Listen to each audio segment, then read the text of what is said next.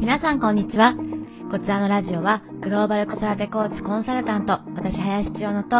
私が開講しています DAA グローバル子育てコーチ養成講座修了生さんである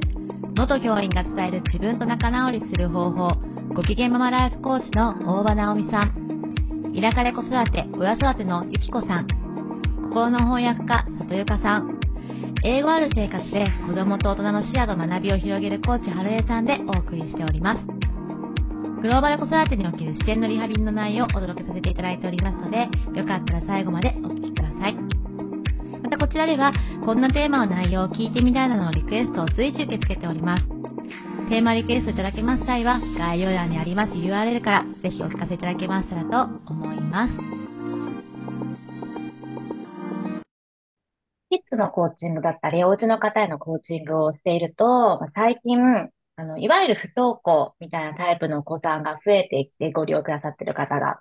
ちょっと学校、ちょっと楽しめないな、だったりとか、行きしぶりがあって、お休みが続いてますっていう、いわゆるまあ世の中的に言った不登校的なスタイルで過ごしているお子さんが増え始めているんですけど、ご一緒させていただくことが。なので、今回は、不登校、いわゆる不登校みたいなところの部分についていろいろお話ししていこうかなって思っているんですけど、登校ってそもそも何なんだろうっていうところを思ったりしませんか？そうですね。うちの子、1年生の時は、一応毎日、あの、なんだっけ、こう、出席提出のもの以外は、毎日行けてはいたんですけど、行けてたけど、遅刻が多かったんですよ。学校に行くのがちょっとなっていうのがあって。だから、名目上はお休み一回もしてないけど、結構お休み、ああいうの出発できない。登校の仕方だったりとかしてて、で、2年生になってから、先生がすごく良かったの楽しめてはいたけれども、ただなんか本人の中で、ちょっといろいろあって、少しお休みすることが出始めて、3年生になってもう完全に行かないっていう感じの日がすごく増えていって、で、4年生になって、4年生は半分くらい行ったかなっていう感じで、なので、それこそ世の中的に言ったら、いわゆる不登校児になると思うんですけど、本人も親の私も不登校っていうふうに捉えてないんですよね。うん。だから、そこ結構大きいですよね。不登校ってだか何なのっていうところ。で、何が、あの、選択理由なのかってところも大きいですよね。何がきっかけっていうか、その、なんだろうな、学校そのものが嫌だっていうのなのか、なんか、ちょっと言葉の嫌みたいな感じはあると思うんですけど、学校という場所は本来あれば好き、お友達も好きだし、先生も好きだし、ただ、例えば授業をだったりとか、いろんなお友達のその空気感に疲れちゃったりとかもあるし、何で選んでるかっていうところはもう割と大きいのかなってうん、思ったりします。自分で選んでるのか、周りが活かせない雰囲気にしてしまっている不登校だろうか、なんていうのかな、いいじゃないけれども、あったりとか。千代野さんは毎日娘さんに今日どうするっていう感じで、あの娘さんと話し合って、今日はじゃあ何軒目から行くみたいな感じで、娘さんが言ったり、今日は休むっていう感じで、毎日こう、お話をされてどうするか聞いてるんですか？そうですね。あのーそれは行かないの？っていう期待を込めてっていうも、普通に今日どうする？みたいな、なんか、あの、要はアニメ的に言えば、お父さん帰ってきました。ご飯にする？それともお風呂にする？みたいな選択肢の感じで聞いてるような感じで、っていうのも、まあ、最初はお給食があるから、そのことも絶対なくちゃいけないなと思って聞いてて、で、お給食があると、結構子供は、やっぱもったいないかなって思っちゃうんですよ。悪いなって思っちゃってるから。だから、その、給食があることで行かなきゃっていう気持ちがちょっとまたプレッシャーになってたりしたので、お給食も止めてしまって、お弁当に切り替えたんですね。で、あの、お弁当を作るにしても、やっぱり私もオンラインの仕事があったりとかするから、どのタイミングで作ったらいいかな、だったりとか、いるかやらないかもってくるので、一応、どうするって、今日どうするみたいな感じで聞いて、まあね、朝から行くって言って結局お家でご飯食べたりすることもあるんですけど、お弁当作っても。うん、だから聞くことはありましたね。なんか学校への連絡みたいなのって、あの、必要なんですか？毎朝。あ、ね、他の方はどうされてるかわからないんですけど、なんか他にもね、結構学校行けてない子いるって先生がおっしゃったので、その方はわからないんですけど、うちは一応アプリがあって、8時半までに連絡をすればいいっていう感じなので、で、電話もね、それもあるってことは、あんまり、電話来ても先生たちも大変だなってことだと思うので、それまでに、まあ今日こんな様子ですって言って、もしかしたら行くかもしれないだったりとか、この時間過ぎても来なかったら行かないと思ってもらったら、みたいな感じで言って、そういうコミュニケーションは取ってる感じで、もう今日休みます。みたいなのはあるな、結構。続けて言ったりとかもあるし。とりあえず、うん、アプリで毎回、毎回、一回忘れてしまったことあるんですけど、送ったつもりで。それはあるけど、毎日お伝えしてましたね。うん。もう、電話しなくて今時ってアプリで欠席とかできるんですね。そうそうそう、そうなんですよ。だから楽っていうのもありますね。うん、連絡と誰かに頼むってこともないし。あ、あの、一応その Google フォームみたいになってるから、うん、見ようと思えば誰でも先生が見れる。から、あの、返信が、先生の個人的にの理由とか、先生からの返信が欲しいときには、あの、連絡帳書くようになってます。うーん。そっか、うちの子だから5年生なので、もう5年や過ごしてるから、その歴史があるというか、だから1年生の時はなかったんです、アプリ。2年生ぐらいになってからだったんで、まあ、1年生の時お休みしてなかった、遅刻だけだったから、あ、でも電話してたな、その時は。で、アプリは一応、本当にアプリっていう感じだから、事務所と先生が見えるのかな？結構先生にメッセージ書いたり、昨日のことだったり、あとお電話いただいたことに関して書いたりとか、結構コミュニケーション取るようにしてるので、書いてて、見てるか見てないかわかんないなと思いながらも書いてたら、やっぱ先生からお電話来ると、あ、あの、読みました、こう書いてあって、隣のクラスの先生にも伝えときました、みたいなことが結構あるから、うん、多分クラスの先生と事務所の人が見てるのかなっていう感じで。うちの学校は去年度までは電話で、今年度からはアプリでっていう形になるんですけど、うんうん、電話を受け取られる方が大体教頭先生なんですけど、そうすると、どうして休むんですかって、まあ、あの、コロナのこととかもあったので、体調不良です。どうも、みたいな、割と、あの、こちらがこう簡潔に伝えたいこと以上に聞かれる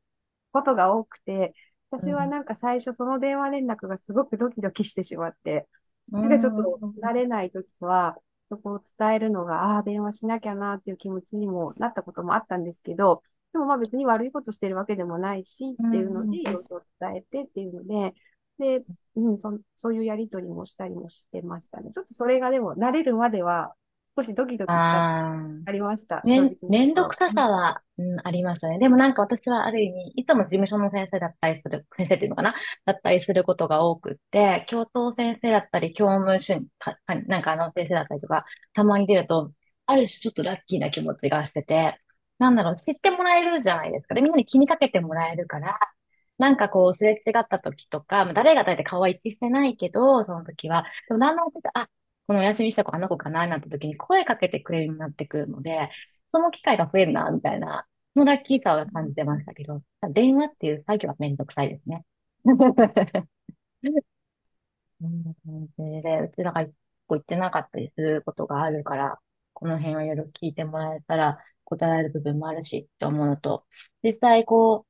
なんか、お子さんがお休みされることが多かったりとかするときの懸念事項だったりとか何かありますかみたいなことを聞くと、やっぱりお家で過ごしてる時間が結構気になる方が結構多いイメージで、学校休むこと自体はそんなにハードルが高い感じではない。もしかして、ね、お仕事の関係でそれちょっと困っちゃうよってこともあるかもしれないんですけど、こう、お声を募ると、お家での過ごし方に悩んでる方の方が私の場合が多かったんですけど、うん、なんかゲームばっかりしちゃってて、とか、うん、なんか皆さんのであったりします？もし自分の子がどうこうだったらとか、こういう声があったとかでもいいですけど。なんか私、学校であの学べることってもう人間関係だと思ってて、勉強じゃないと思ってるところがあの、休むことに関しての学習とかはあんま何も思わなくて、ただそこでできる人間関係が、あの、機会が損失するから、どこかで、あの、同い年の子とか、近い年齢の子とつながれる場所はないかなって、私だったらちょっと探すかな、ということうん。本当そうですよね。なんか、学校にもよく言ってて、で、うちの子、2年生まで前はないです3年生から本当に休む量が増えたこともあって、で、その3年生の時の担任の先生が、1年目の先生だったんですね、教師になられて。だから気持ちもこう頑張って自分でね、こう、ケアしていかなきゃっていう責任感とかで頑張ってくださってて。で、先生にもよく言ったのは、もう、あの、授業とか全然いいですっていうことを伝えてて、学校はもう人間関係学んでくれればいい場所だからっていうふうに伝えてて、だから、あの、頑張らせなくていいですって話をしてたんですけど、そうね、人間関係を築くために、あの、行く場所。だけど、その人間、何を理由でね、まあ行かなくなったかわからないけど、その人間関係で辛さを感じていたら、その自分と向き合う時間があることがすごく大事だなって思っていて、で、不登校やったりとか、学校休む子って、あの、ある種、自分のことを見つめ直す時間が人より多いと思うんですよ、絶対的に。うん、どんなに、あれでもやっぱ自分の時間で過ごしてるから。だから、そう休んで思いっきり自分と向き合って、で、やっぱり、直美さんがおっしゃるように同じ、ね、年齢のこと関われたらすごくいいなって、うん、思うし、でもそれもね、難しいお子さんもいたりするんですよね。もうその学校での時間が難しくてっていう、まあそれでで利用してくださる方もいらっしゃったりしますけど、なので一番は、信頼できる人がいるっていうことを、まず親でもいいのではもちろん、その他人じゃなくてもいいから、ここだけは大丈夫っていう自分の場所を作ることに注力してもらえたらなって思っていて、うん、なんか、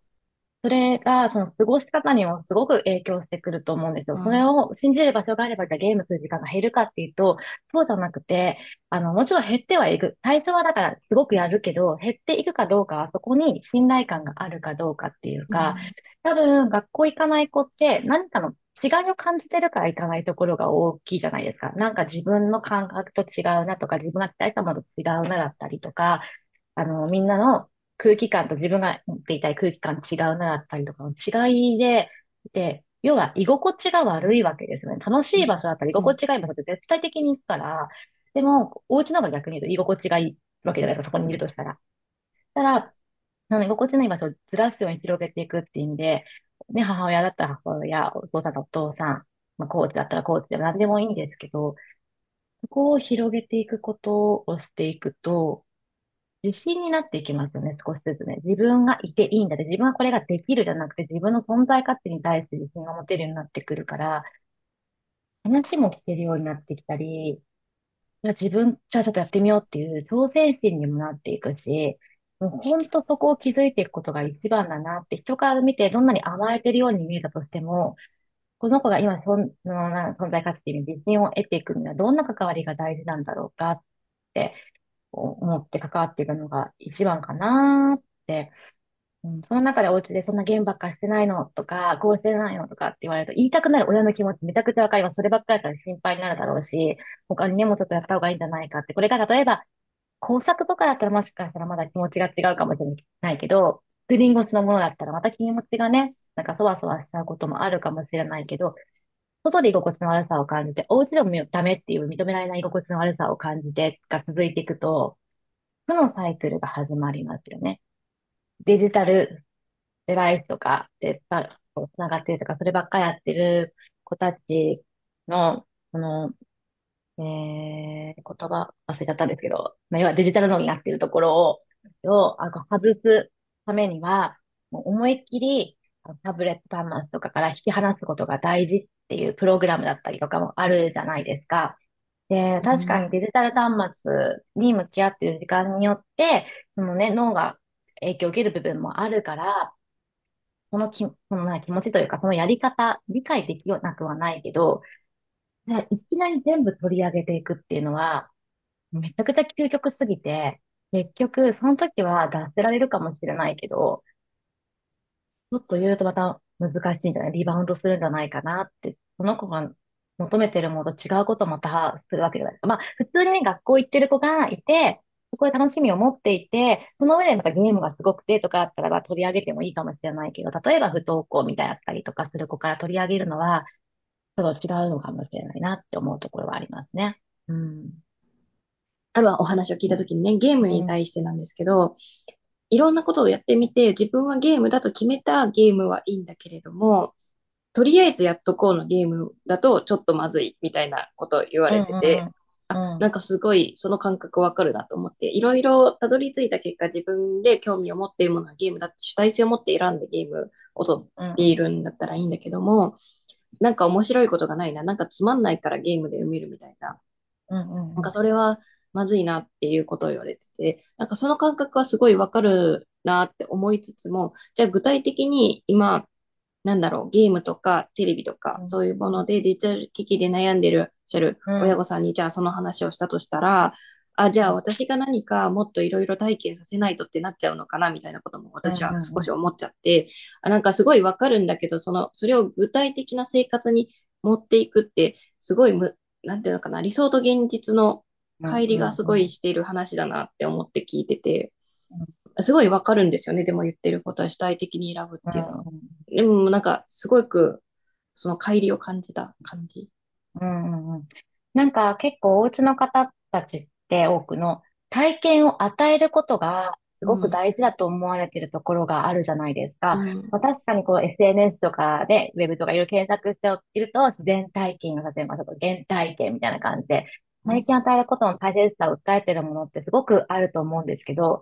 でもそれって捉え方というか、あの、きちんと、あの、本質を理解していかないといけなくって、体験を与えればいいわけではないんですね。結局その体験選んでるのって誰ってなっちゃうじゃないですか。どんなにいい体験だとしても。で、そこに入ったことで、それがきっかけで広がるものがあったとしても、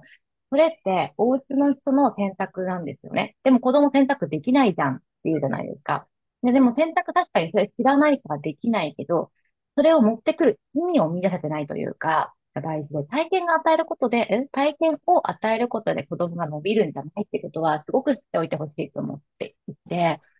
じゃあ、私が今いろんな体験したらいいんだって言われて、なんか、皿回しの体験とか、なんか、中国雑技団とかでも、なんか別に一度体験してきて、ああ、すごいなとか、大変なんだなってことはわかると思うんですけど、これからだから何ってこともないと思うんですよ。うん。何が体験としてすごく響くのかって言ったら、やっぱり自分ってこれが楽しいなって思う体験に触れるのが一番大事じゃないですか。じゃそのやっぱりって何なのかっていうと、子供がどんなキーワードで過ごしてるかがポイントで、あの、お家の方って何かを与えるんじゃなくて、どんなキーワードを持っているのかっていうのを見守ることが大事じゃないですか。で、ちょうどね、オンラインカレッジで今月の技術セミナー、強みに関してお話しさせていただいたんですけど、強みも作ろうとするお家の方が結構いらっしゃったりとか、ないとかいう、言われたりとかして、まあでもそれって、あの、自分の方ができないと思ってるわけじゃないし、自分の子に強みがないと思ってるわけじゃなくて、外と照らし合わせすぎちゃってるんですよね。なんかこれが好きな人ってもっといるじゃんみたいな、もっと極めてる人いるじゃんみたいな感じの、すごい外と比べて見るから自分の子に強みがないから何やったらいいんだろうってなっちゃうんですけど、いや、それってその子チックで全然いいわけですよ。だって、海外の人とかも、なんかね、日本語喋れるっていうか、おしゃべって喋ってると思うと、おはようしか言わないぐらいのレベルだってあるじゃないですか。日本語ペラペラですみたいな。そんなでもいいんですよね。その人の中でできるから日本語喋れるわけで、ね。っていうような感じで、その子の中で何ができるんだろうっていうところを見ていったりするの大事だし、と同時に、やっぱり会話がすごく大事だと思うんですよ。うん。で、その会話は、質問をそんなにしなくていいっていうか、なんかこう、質問っていうか質問になっちゃう方が結構多いと思うので、ただ普通に会話で、本当何に関心でるか、その子その子で違うんですよね。で、この前のその、オンラインカレッジで言ってたので、例え出したのはレゴだったんですけど、レゴってね、お子さんしたりすると何で楽しまれてます？お子さんたち。どんな風に楽しまれてますか？なんか、自分のお城を作って、うん。そこに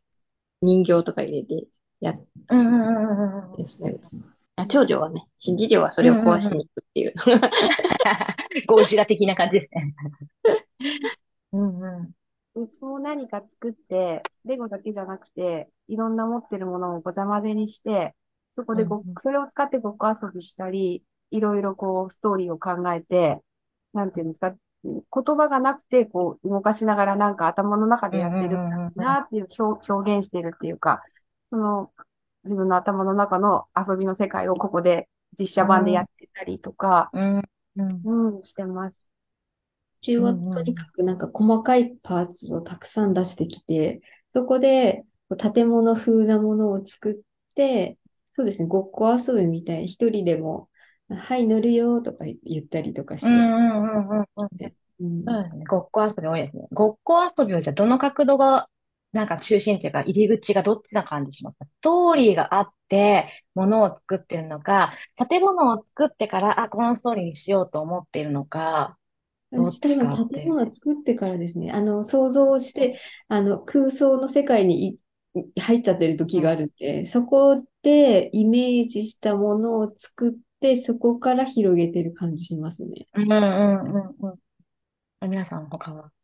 一緒ですね、うちも。うんうんうん。うちはなんか、その時によってかもしれません。作ってやってる時もあれば、もうなんか、どんどん変わっていく時もあったりして、うんうんうんうん。うんそれはでも私が偏って見てるのかもしれないんですけど、うんうんうん。は、それはみんなあるかもしれないですね。なんか、そういうとこの会話が大事なのなっていうふうに質問っていうのは、なんかこう、どう楽しんでるのかを知るような感じで、よく質問って言うと、じゃあこれはどうなるかな？で、どう思う？どう思う？みたいな質問をする方がすごく多くて、それがだんだん質問になってたりとかするんですけど、なんか、何意が、見を言わせようとしたり、正解を、知知識を知ってるかの確認の質問。そうそうそうそう。そう、考える力とかってみんな言っちゃうから、思考力みたいなそこを聞いちゃうけど、普通にその子のことに好奇心を持って尋ねるがよくて、で、聞くと、例えばうちの子だったら、レゴは、やっぱり先にストーリーがあるんですね。ストーリーの中で、あ、じゃあこのストーリーにはこれが必要だな、みたいなので作ってったりとかして、で、あ、そのストーリーを考えたときに、このおもちゃ持ってこようみたいな感じで、ゆきこさんとこのと同じで、全然違うもの、で、なんかこの前はシマウマのミニ、なんかこうミニチュアみたいなの上に、なんかこうラクダ乗ってるみたいにこうやって、みんなミニフィグがいっぱい乗ってるんですよ。そういうのを作ってたりとか、で、それがなんかストーリーで必要だったから作ったりっていう感じで、ストーリーから入ってたりするんですよね。で、建物から作って、建物がこうなんだから、あ、じゃあこんなストーリーになるな。それだけでも2パターンあるじゃないですか。どこにきゅ興味があるのか、注目してるのか。ってことは、建物に興味があったら、じゃあまた建物ってどんなところにが好きなのかだったりとか、どういうふうに興味持ってるのかを知ろうと思って尋ねていったりとかしていくと、だんだんと展開していくから、なんとなく物事選んでることって子供とかも大人もないんだけど、それを言語化する機会がないから、わからないけど、なんとなくこれやろうみたいなことが増えていっちゃうんですよね。うん。もちろん頭の中を整理するのって子供難しかったりするし、子供によっては、それを視覚化していかないと難しかったりすることもあるので、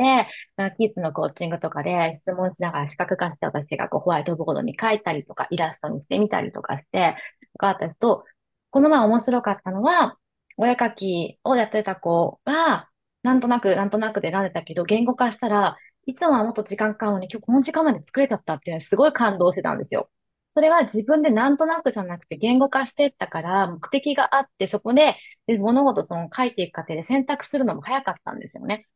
っていうふうに、なんとなくとりあえずになってる子たちってきっと、その、打破するのは体験を与えることではなくて、できる限りの会話を積んでいくところなんじゃないかなと思っていて、もちろんね、すぐに会話がうまくいかないこともあると思うが、できる限り少しずつ積んでいくってところ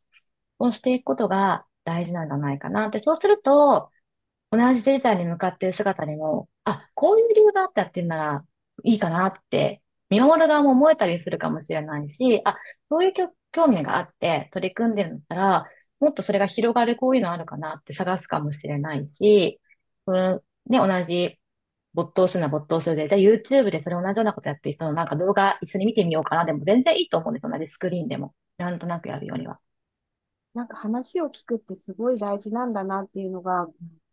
今、あの、学校に行かなくて、あの、うちで過ごす時間が多いお子さんとお話しする機会もあるんですけどうん、本当に話を聞くだけしかしてないのに、最初は、うんあの、私たちの会話に入ってくるというか、あの、声を出して自分が思っていることを伝えてくれるとかって、私たちが聞いたこととかに、あの、答えるってことがなかったんですけど、あの、それがもう筆談、最初は筆談だったのが、だそれでも、あの、話を聞いてくれてるってことが嬉しかったので、そんな、あの、うん話してねとかってことは全然せずに、こう、話を聞いてくれてることを嬉しく思うよってことを伝えたり、あの、本当に聞くっていう、し質問、質問するっていうのも違って、千代さんがよくおっしゃってる、あなたのことを知りたいから聞かせてっていうような、ああいう感じで、あの、聞いていくっていうような感じで、で、答えなくても別に全然よくて、私たちが話してるのをただ聞いてもらったりとかっていう、あの、安心してもらえる場所づくりっていうのをすごい、意識して、そうすると、1年ぐらい経つと、あの、本当に声を出して話してくれるとか出たり、そのお子さんがなんか好きだったこととかを共有してくれるようになったりして、すごい嬉しくて、でもそこは、あの、なんていうんですかね、そういうふうに、あの、な、なったのはやっぱり、聞くっていうことだけしかしてないので、本当にその効果というか、そそれが本当に大切なんだなっていうのはすごく思ったので、なんかゲームしているっていうのは、あの、まあ、目的があるかないかっていうところはちょっとわからないんですけど、でも何が好きなのかとか、あの、その、そこが何が楽しいのとか、かっていうこととかも話していくと、あの、お家の方もそのゲームをしている姿を見る、なんか、印象っていうか、そういうところとかも変わるのかなと思うのもあるので、うん、話をしてみるっていうのはすごい、あの、いいなと思って、自分も、あの、決めつけず 話をしようっていうのは本当に意識しているところです。うん、本当そうですよね。それこそね、ステンズラシカフェとかっていろんな本触れてるけど、結局詰まるところ聞こうよっていうところですもんね。どの本もね、割とね。話を聞く、その人を知るだったりとかって。あの、あと自分を知るですよね。千代野さんが、うんうんうん、自分を知るっていうことに、やっぱり最終的につながっていくからどこも。うんうん、だから、なんか与えたくなっちゃうことがあるかもしれないけど、いや、そしてね、親っての世代がね、今まで与えられることに慣れてるというか、もう、やることこう決まってたりとかするじゃないですか。ステップが決まってる。そうやれば確実みたいなので、過ごしてるから与えたくなっちゃうかもしれないけど、与えないからこそ伸びるものがあるっていうのは、それはその子との会話だったり、その子が自分自身を知るような時間を過ごすからこそ見つけられるものがあって、で、正直うちの子はだから4年生から結構複雑になってくるじゃないですか。算数だったりとかってちょっとね、なってきて、で、うちの子、ちっちゃい時からそういうちょこちょこちょこちょこかいつまんだことをやってて算数は。ただそれは先取りをしたんじゃなくて、興味があることをやってたら、なんかこれだけは6年生の子の問題だね、だったりとか、できてたりとかしてて、だから分かってたりはするけど、やっぱりでも、すべてがその、今4年間だった4年間の間で埋められてるわけじゃなくて、で、あのー、できてないとか分かんないものもあったんですよね。例えば割り算は分かる概念は。でも、筆算がちょっと意味分かんないみたいな感じになっちゃって。で、その、やり方、書き方が分かんなくて一回嫌だなと思って、もうや、あんまりやらなくなっちゃったんですよ。めんどくさいみたいな感じで。で、そうしてるうちにこう、どんどんなんかこう、できない気持ちになってっていうか、わかんない、なんか、うん、なっちゃってて、で、要はだからその部分に関しては遅れを取っちゃってたんですよね。でもやりたくないって気持ち。でも算数はでも嫌いにならないです、うちの子。なぜか知らないけど、できないのがあっても別に好きなんですけど、やりたくないやっていう感じになっちゃってやんなかったりとかして。で、こう問題、テスト、その塾の体験テストみたいなのをやった時に、なんかそういう問題ばっかりだからもう嫌になっちゃったんですよね、解くのがね。ちょっと頑張ってみたけど。で、で、それできなかったなと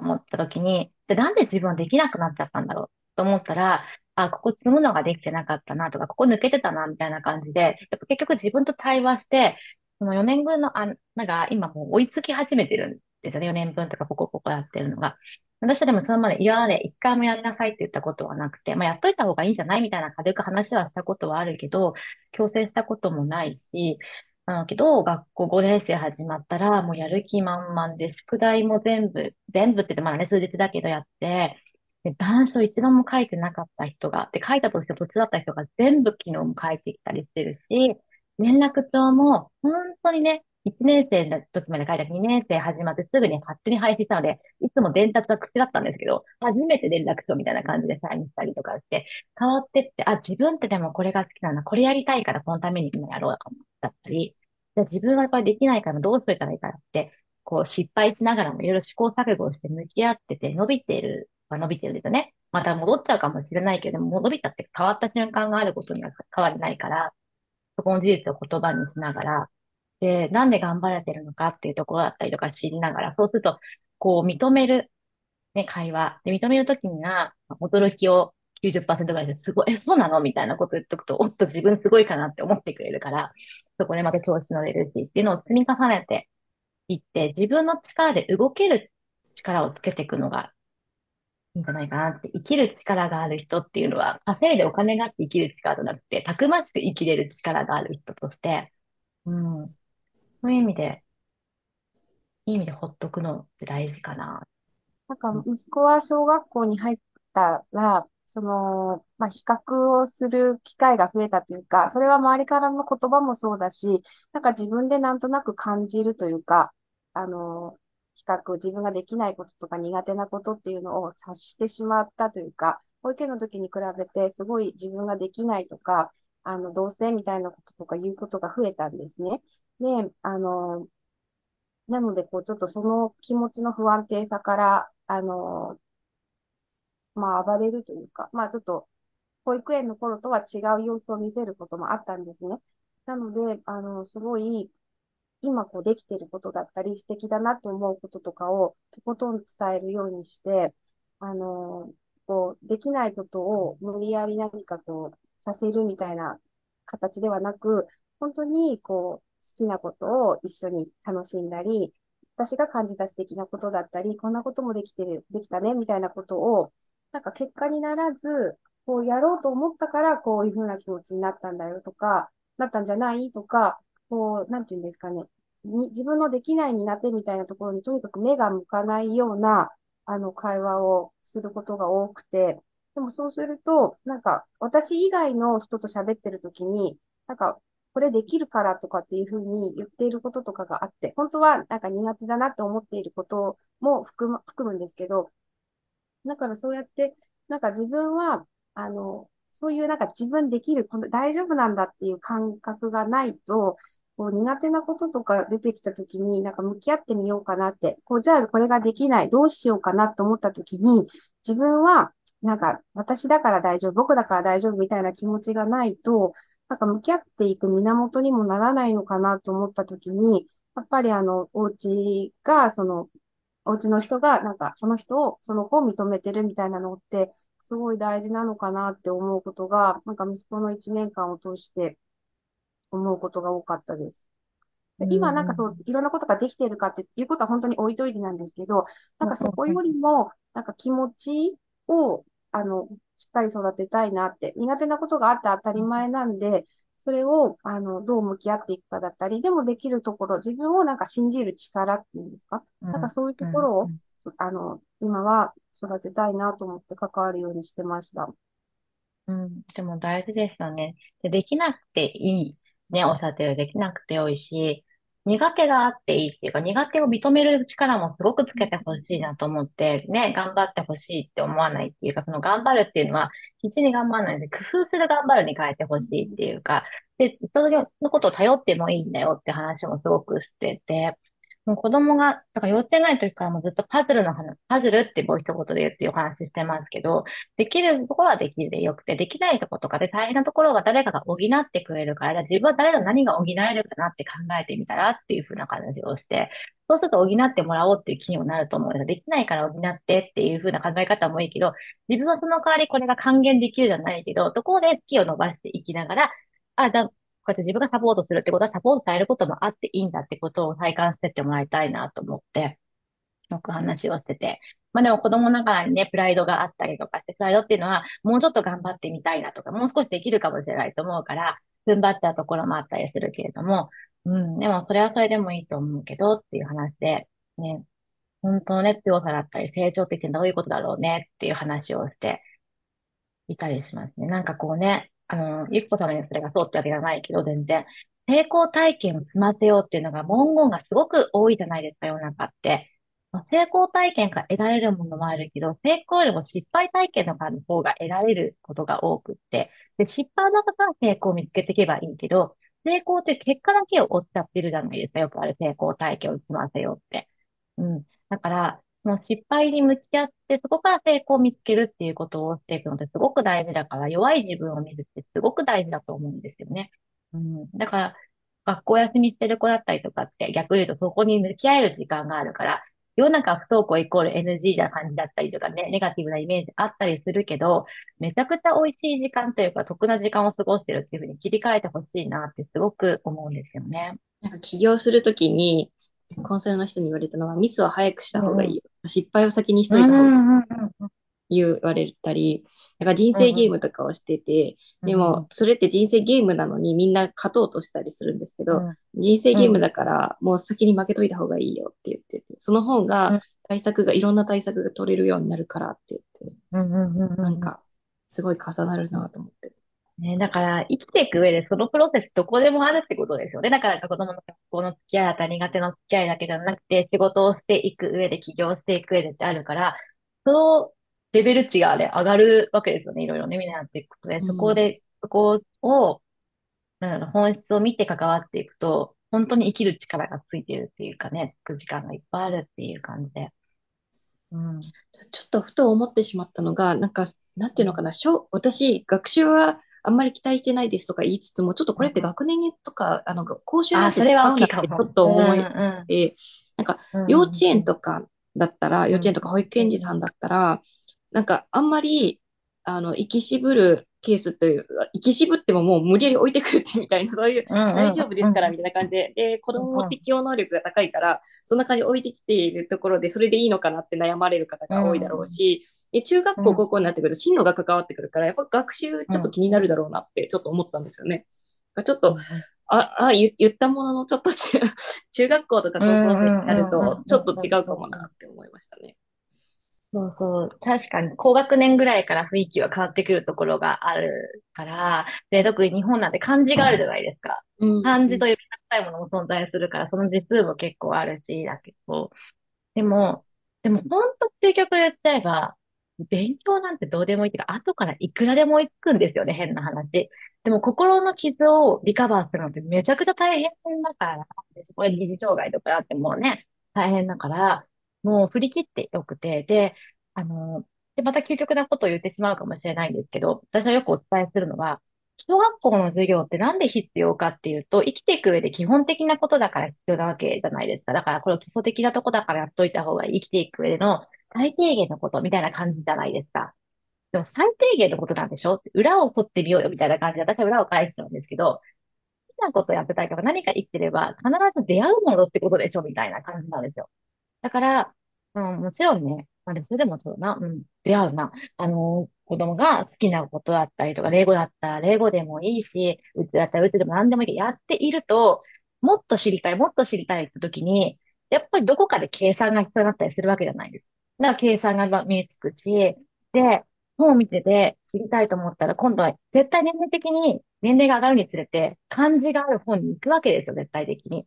うん。だから、その時に漢字を知るようになるじゃないですか。それが1年生の時に習うか、2年生の時に習うかのステップが、ちゃんと正しいかって言ったら、1年生、4年生、5年生とか6な、1位とかやってぐたぐたになってるだけで、最低限のものって生きてれば絶対的に身につくんです、ある程度。で、およその数だって概数だって、大体でもさ、これってさ、3000キロじゃんみたいなこと言ったらもうおよそじゃないですか。てか、それもなんとなく見出せるし。っていうふうに、生きてれば、最低限のことを、小学校のことって好きなことだったら身につくんですよ。極端な話。そこに、まあ、もっと詳しくだったり、理論だったりじゃないけど、つけていくことは必要になってくるかもしれないけど、ある程度あれば感覚でわかるし、実体験があるから、あ、そういうことかって理解も入るの早いから、もう、学習指導要領はもちろん考えられているから、それを馬鹿にするつもりはないけど、そこになんかこう、気持ち引っ張られすぎる人って全然ないって思ってるんですよね。うん。なんならうちの子理科めちゃくちゃ得意なんですよ。学校のテストいいんですよ。でもそれで全部実体験で遊びから来てるから、学ばなくても、あれだってこれこうじゃんっていうのがわかるんですよね。うん。そういうのですよね。小学校ってある程度本当に、こう、子供の好きなことを突き詰めたら、網羅される割と。うん。ねで、そこから興味が出て、学習もうちょっとやってみようかなとか、もっと知った方がいいかもしれないなるから、なんかこう、中途半端じゃないけど、これはこうした方がいい、こうだ、でもこれはやっちゃダメだから、整えちゃうと、その小学校のカバーはできないかもしれないけど、うんそう考えると、私自身が多分、うん、心をあんまり育て、育たなかったから、あの、小学校、中学校、高校とかで。だから、あえて起業して、なんか、今、なんか本当はもう少し前のことで学んでおくことを起業してやっとこう、できるようになってきたのかなっていう感覚はすごくありますね。うん、わかる。それがでも、大人の私たちって結構みんなそうだと思うんです。もちろん環境的なものもあると思うんですけど、なんかそういう好きに生きる的なのじゃないけど、伸ばしていいという環境ではなかったんです。やっぱりお家の人たちってどんな世代、どんなね、環境だとしても真面目にね、こう、やってきてるから、初めてなんか自分の自由を得るような感じはあるじゃないですか、大人になって。そうそうそうそううん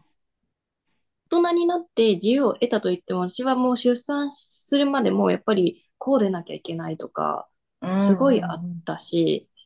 なんかガチガチだったのを、やっぱりこう自分と向き合うっていう機会が企業を通してできたっていうところが大きかったんで、私たち世代ってその自分と向き合うというよりもっとこう合理主義というか、なんか決められたゴールに向かってみんなが走るみたいな時代を生きていたから、なんか同年代の人ってやっぱ同じ感覚の人多いなっていうのはすごく感じます。うんうんうん本当ですよね。うん。思います、思います。で私たちの時って流行ってたゲームって、あの、ファイナルファンタジーとか、なんかその、ゴールが決められたゲームだけど、今はマインクラフトとかうん自分で作っていく。マリオメーカーとか、うんもう自分でカスタマイズするのが当たり前の環境の中で生きてる子たちだから、なんかまた私とは感覚は違うのかもしれませんね。もっと自分は自分でいいっていう感覚が強いのかもしれないですけどね。時代って大きいですよね、こうやって振り返ってみても。うん。だからこそこれからの時代って考えて子供と接するってすごく大事ですよね。うん。うん。今と自分たちの世代だけでも全然違うんだから、これからなんてもっと違う世代っていうかね、あの世界になってくるから、そこを考えて、じゃあ今までの自分たちの当たり前をぶつけていいのかなって思うこともすごく大事だなってそう思いますね。うんこの前起業家の方とお話ししてて、そのチャット GPT が出たじゃないですか。うん、うんもうそれで、ある程度、なんかカウンセリングも結構技術の高いものとかできちゃうんですって。なんか悩みを出したら、うんあの、うんそうですねって共感の一部も入ってきて、で、その、そのつ、その対策としていくつか考えられますって4つぐらい出してくれるんですよね。うんだからなんかもう専門性ではもうそっちに勝てないから人間っていうのは。どこでじゃあ人間は生きていくかっていうと逆に言うともうできないところとか感情とか、あの、失敗するとか、なんていうのかな。ちょっと笑えるとか、なんていうのかな。そういう人間でしか生み出せない、そのダメさで魅力になっていくっていうような時代になっていくよねってなったから、もうきちっととかじゃなくって、その自分のダメさを受け入れていくみたいなところで愛されていくんだねっていうことを言ってて。そうそう。もう泥臭くどれだけ生きてきたから、これからの強みになってきて、あの、自分の声も音声にしてくれるやつあるの知ってます？私この前やったんですよ。それこそ、へーあの、オンラインカレッジの月1で、今日、先月が、そのこれからの時代を考えて AI との共同の話をしたんですけど、その時に、そうちょっとそれは月額ね、払わなくちゃいけないんですけど、今だったら結構80%オフとかですごい、1ヶ月100円、100円とかかな？忘れた時できるんですよ、何ドルかで。あの、自分の何でもいいです。私、あえて子供のなんか、下敷きに書いてあった、チラシみたいな下敷きに書いてあった文章を日本語で読んだんですよ。で、今はまだ、えっと、日本語で起こすことができないので声を、英語でしかできないんですけど、あの、ウォルト・ディズニーのウィキペディアを切り貼りして、で、私の音をで自動生成してもらったら、割と私の声全部読み上げてくるんですよ、英語。スムーズに。あの、聞かせてもいいぐらい、気持ち悪いぐらい。ちょっとね、微妙に違うかもしれないけど、ほぼ私の声っていう感じで、そう。で、そんな風に、まあ、チャット GPT があれば、全部作ってくれた上で、自分の声で発信できちゃって、まあ、それはね、いろいろこう、あ、皆さんもこれから出てくるけど、誰から言ったとかって言わないとかね。だけど、そんな風になってくるから、もう本当に人間の声ところって、その泥臭さ、人間らしさ、自分らしさのところって人間味になってくるから、で、ロボットはね、あの、論理的に動けるけど、感情では動けないから、感情で動く経験ってすっごく大事なので、うん学校休みますっていう感情が動いて、その経験を踏んでいるわけじゃないですか。めちゃくちゃ強みじゃないですか。だから、セーフ登校っていう今までのイメージの言葉で惑わされず、そこを重視して過ごしてほしいって本当に思っていて、あと、うんもう能力の時代じゃないってことなんですよね、私も言いたい。うんうんうん能力を伸ばそうって皆さんされるんだろうけど、能力の時代じゃないんですよね。そうだね、能力の、どっちかというとスキルに近い能力ね。なんか誰ができている、うんうんそうこれができているとか、そう全然どうでもいいですよ。結果論として突き詰めてたらこの能力ついちゃってたっていうのは全然 OK だし、むしろよそうそうそうそうそうそう。だからそれもね、先取りも同じですよね。先だけにっていくんじゃなくて、好きなことをやってたら、たまたまそれが割合の話につながってできるようになったとか、早くの話につながって、幼稚園だけど5年生、6年生の問題できたとか、とかならいいけど、どんどん先やった方がいいね。いわゆる苦問式じゃないけど、そこのなんか感じのようにやっていくんじゃなくて、そういうふうにね、こう突き詰めたなんとなくそこに行ってたっていうのがすごく大事なんですよね。うん。どうしても私は自分が生きてた時代の感覚とか、幼かった頃とか、その、せうんうんうん思春期の時とかにキャ、キャリアを考えたりするじゃないですか。その感覚でいると、やっぱり、なんか、あ、の、能力つけないと就職できないとか、やっぱその感覚は持ってるんですよね、その感覚。時代を、起業家になって時代を見るようになったり、変化とうんか、今の子供とか見てると、なんかもう、なんかこの能力つけないと就職できないっていう感覚すらももういらないんだなっていうのをすごく感じていて、うんでもなんか多分、私の年代の人とかは、多分その意識すごい残ってるんですよね。で、え負の感情って人間ってすごい強烈に残るじゃないですか。なんか回避したいから。だから、同じ思いさせたくないって子供に思っちゃって、やっぱ能力つけさせようとか、なんかこう、なんだろう、進路とかちゃんとしようみたいな、すごく思うんだろうけど、多分もう本当に時代が変わってるから、なんか本当に能力とかの時代じゃないってすごく思います。そう、あんまり学歴は関係ないっていうけど、本当にそうだと思うし、ただ学歴社会だは、あの、日本がすごい強いと思われるが感じがあるじゃないですか。でも、全然アメリカとかの学歴社会じゃない。そこの学歴に対してのイメージが強くって、そのスキル的な能力をどんどん上げていって、こうレベル上げていってみたいな感じだけど、向こうは自分のパフォーマンスを最大限にした結果得られた学歴なんですよね。だから、その、どれだけ自分の、その、個性というかね、個性的、個性につながるような学歴があるかっていうところ、その子の特徴、特性、その子らしさ、みたいなところを見られて、だけど日本はどんだけ勉強してきたかみたいな、どれだけテストができて、どれだけ賢いのかみたいな賢さが、その、成績的なところ、本当に偏差値だったりもそうだけど、そこで決められてるでの学歴社会だから、学歴社会の意味が全然違くそうって、ねねその日本的なところがちょっともうとっくに遅い。で、海外のところはそれ、でもその、まあ、自分を表す学歴だとしても、それもまた変わってきてるわけじゃないですか。だから、うんもうずっとずっと遅く走ってるから、そこのね、違いを知りながら今日本に過ごすっていうのはすごく大事ですよね。うん。そういった意味で日本だと学歴が高い人はなんかいい会社に就くとか官僚になるそういうイメージなんですけど、あのアメリカだといい学歴の人はいわゆるみんな起業家になりたがるんですよね。やっぱりその感覚の違いですよね。もうどこかに勤めたいって思う人の方が少ないんですよね。うん、うん、うん。もう本当そう。ね、だってもう、それに、ね、もう就職の面接からしても全然違うじゃないですか。あなたはこれでこうだからこうですねって決められるけど、アメリカとかでそういうところって自分はもうこれだけの能力があるからこれだけの仕事もらうよみたいな感じじゃないですか。交渉型じゃないですか。うん。給与交渉とか当たり前ですもんね。うん、うん、うん。そう、だからもう本当に、え、もう8年とか前になるけど、私講座で、自主関係の講座をやったときに、もう本当それ言ってますね。その、みんな自分の仕事を持ってる、自分をあ表現する仕事になってくるから、あの、もうその学歴をね、たあの、追うっていう考えがあってもいいけど、その追い方も考えていかないといけないよね、みたいなことを言ってて、もはや8年ぐらいだって本当にそういうふうになって、いろんな仕事が生まれてくるから、本当にそうでこれからより出てきますよね。だからさっきの泥臭さっていうところを言ったけど、自分の経験を仕事にしていく時代だから、なんとなくベルトコンベアに乗ってきているようなライン的な過ごし方をしていると、自分の経験、まあそれを自分の経験として売ることもできるけど、その工夫が生まれるかどうかもわからないじゃないですか。本当にその中に行ったら。うん、だから、もう、はためたな人生生きてる方が、逆に強いかもしれないですよね。そういう意味、不登校だったりとか。そうなんですよねなんか結局、私もお金持ちのってどういうか 考え方をしてるんだって突き詰めていった結果、お金持ちの人が大事にしてるのってもうお金に困ってないから、面白いか面白くないかなんですよね。判判断基準が。これやって面白いか。